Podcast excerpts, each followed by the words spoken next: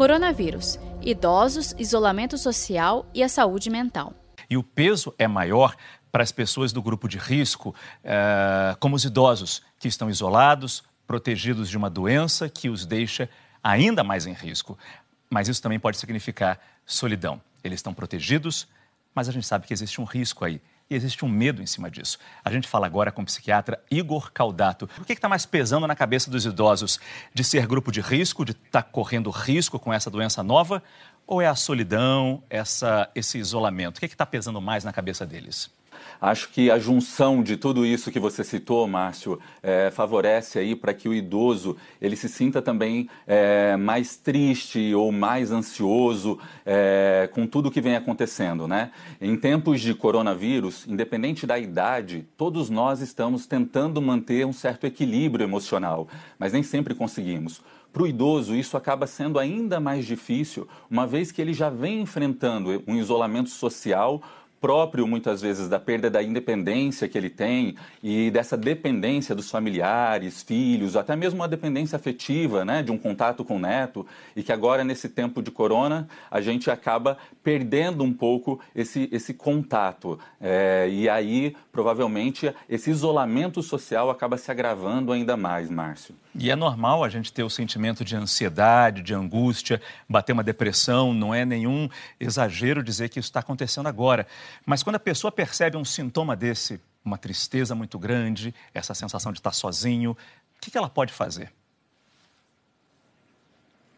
Exato, eu acho que é, tendo isso de uma maneira né, acima do que a gente espera, ou seja, a maior parte do dia ficando muito triste, né, é, ou muito ansioso durante aí pelo menos mais de duas semanas consecutivas, o ideal é buscar uma ajuda profissional.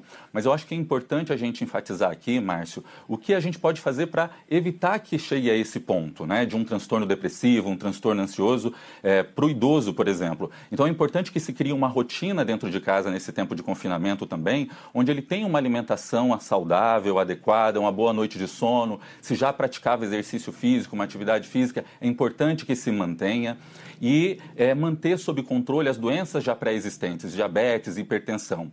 E aí eu faço uma ressalva principalmente é, nos quadros demenciais, que é onde a gente é, percebe ainda maior dificuldade no controle é, nesse tempo né, de coronavírus, pela dependência ainda maior de terceiros. Então, os cuidadores, familiares que estão envolvidos nesse tratamento precisam ter cuidados ainda mais intensos em relação à higiene das mãos, ao uso do álcool gel, a evitar o contato físico com esses pacientes à medida do possível.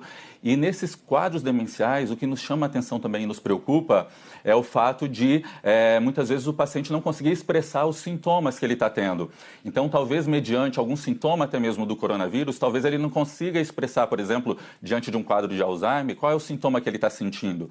E aí é importante a gente ter atenção, porque esse paciente ele começa a ter uma mudança muitas vezes do comportamento habitual, a ficar mais prostrado, mais quieto, ou ao contrário, começa a ficar mais agitado, um pouco mais agressivo, e isso pode daí precisar de uma avaliação melhor médica para poder considerar aí se está havendo uma infecção ou não também.